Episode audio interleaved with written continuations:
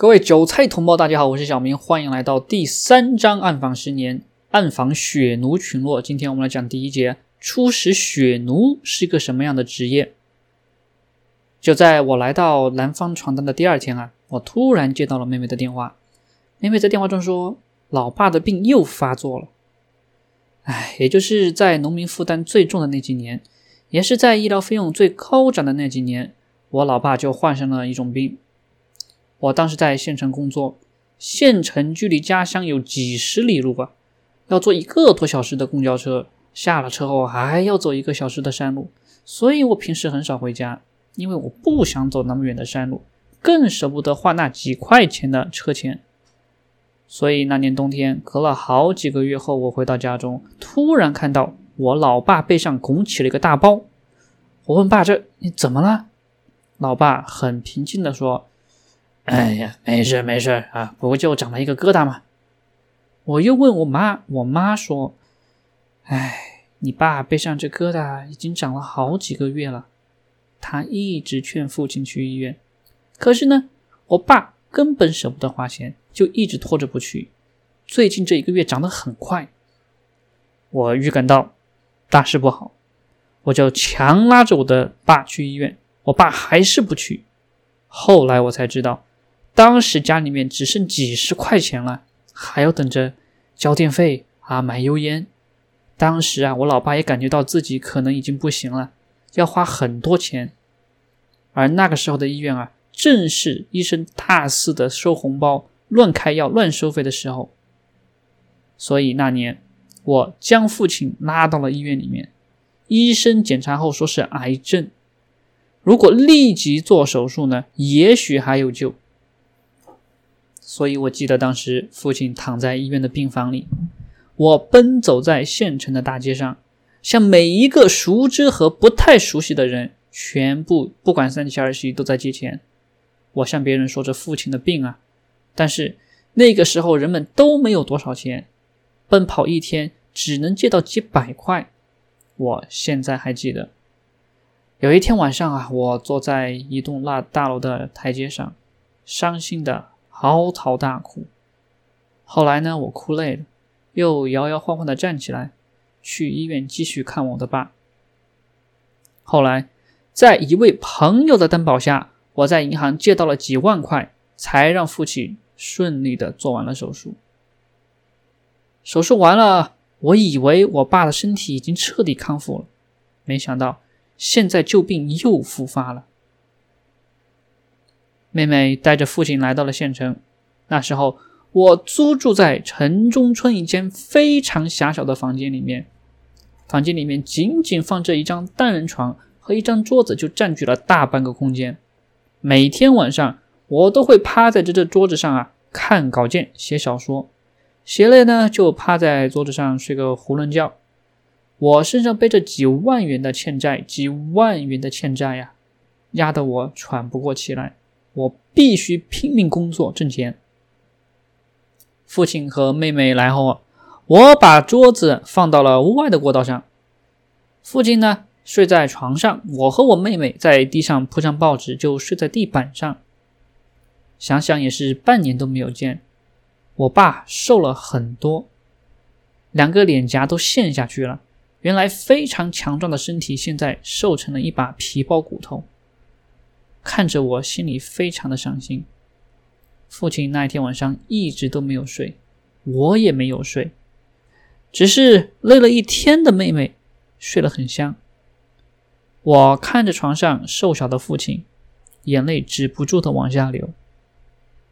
父亲每隔一会儿就翻身，然后长长的吐一口气，因为癌症病人都会非常疼痛。父亲呢，害怕我担心他太多，一直咬牙忍受着刺骨的疼痛，一声不吭。等天亮了，我们就走在通往医院的街道上。父亲一直用左手扳着右肩的甲骨，腮帮子高高的鼓起。我问我爸怎么了，爸说没事没事。我明白。我爸一直在咬牙忍着钻心的疼痛。来到医院，医生检查后避开我的父亲说：“现在啊，癌症已经晚期了，癌细胞已经扩散了。”医生当时还建议要住院化疗，但我知道一切都晚了。再说化疗还要几万、几十万的钱，我这么一个小记者，一个月只挣一两千块钱，怎么可能负担起这个生活费？我和我爸、妹妹走出了医院，来到大街上的一间照相馆里。此前啊，因为我没有钱，从来没有照过全家福，现在终于能够在一起照上照片。可是还不完整，因为我妈和我弟弟都没有在。后来全家再也没有在一起照过照片，这是我一生的遗憾。从照相馆走出来，我带着我爸进了饭馆。我爸哦，不管说什么也不想去，说回家做饭，花这么多冤枉钱干嘛？我有些生气的把我爸推进了饭店，三人吃了三碗炒面。父亲吃的很香，那是他今生唯一一次进饭馆吃饭，也就是在这家医院里面，我第一次听说了血奴，见到了血奴。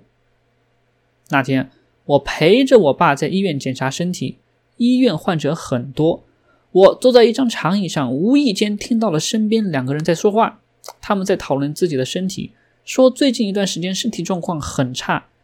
提水都提不动，以前不是这样。接着，他们说起了卖血的事情，听他们说一月要卖十几次血，卖血太多了，身体就垮掉了。我听到这些话，感到非常的震惊，扭头看，看到他们两个都是很消瘦，脸色蜡黄。我想起了几天前接到的一个线索，说爆料人在距离省城几百里外的地方一个乡村。说啊，他们那里整村人都在卖血，很多人以此为生，还有人承包起了长途汽车，拉着一车的人去周围的省市去卖血。我把这条线索啊给我老板说了，老板认为这个话题比较敏感，没敢动。现在想不到血奴就出现在我身边，我借机和他们攀谈起来。想了解更多的线索，尽管这个题材我老板也不让报，但是呢，我想了解这一群人不为人知的生活，这种特殊的职业让我感到非常的震惊。然而，他们非常敏感，防范心理很强，他们听到我问话，话都不说，默默的就离开了。血奴，这到底是一群什么样的人？为什么要依靠卖血来生活呢？如果这样做，是不是等于在提前结束自己的生命呢？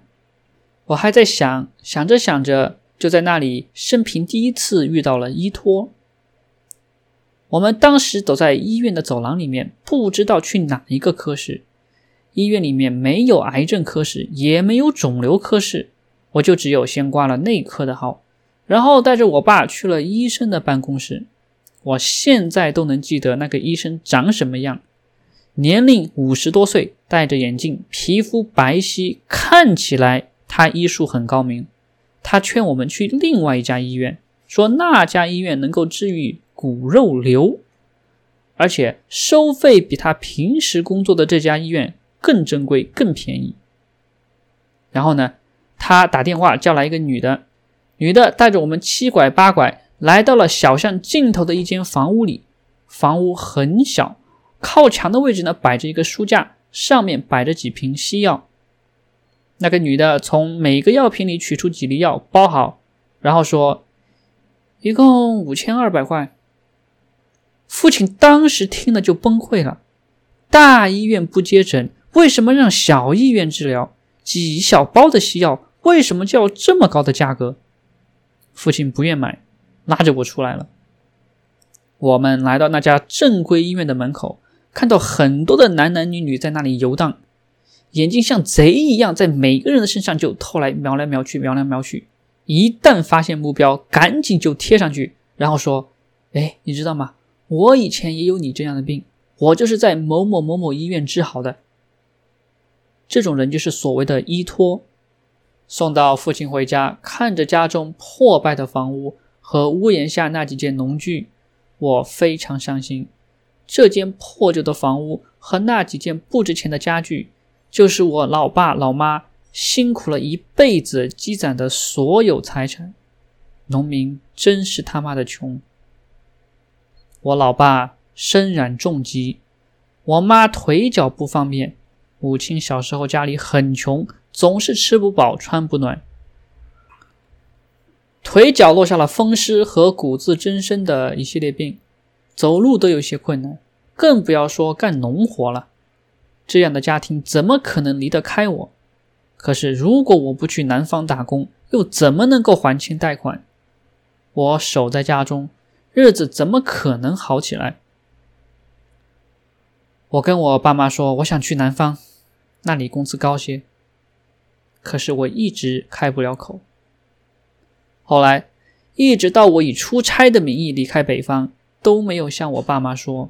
我偷偷的来到南方的一家报社，第一个月发了工资过后，我给母亲邮寄了两千块钱，打电话回家说。我现在在南方，我妈问：“那你什么时候回来呀？出差多长时间啊？”我根本无话可说，只说我现在啊在南方工作。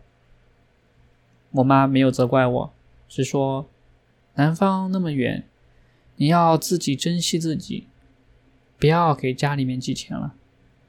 我和你爸都不要钱。其实啊。”那个时候家里需要很多钱，我爸每天打针吃药就需要几十块。后来听妹妹说，为了省钱，父亲坚决不吃昂贵的杜冷丁。杜冷丁呢，就是一种麻醉药，他只舍得吃几毛钱一包的止疼片，止疼片效果很差。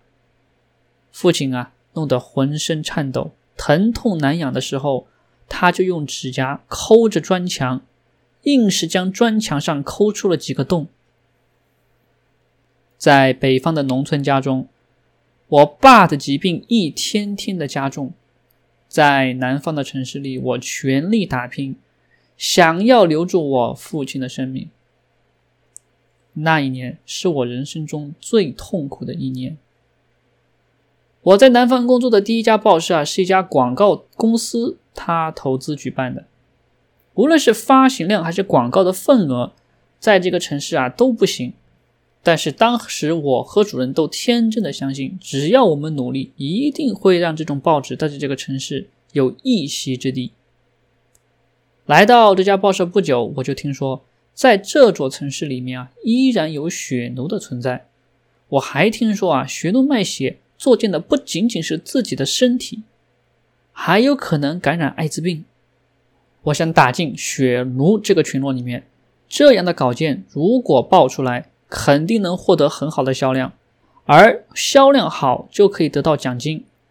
为了搞好这个东西，挣更多的钱，我已经不再考虑自己的危险了。其实从另外一种意义上来讲，那时候我和血奴并没有什么本质的区别，我们都是在铤而走险。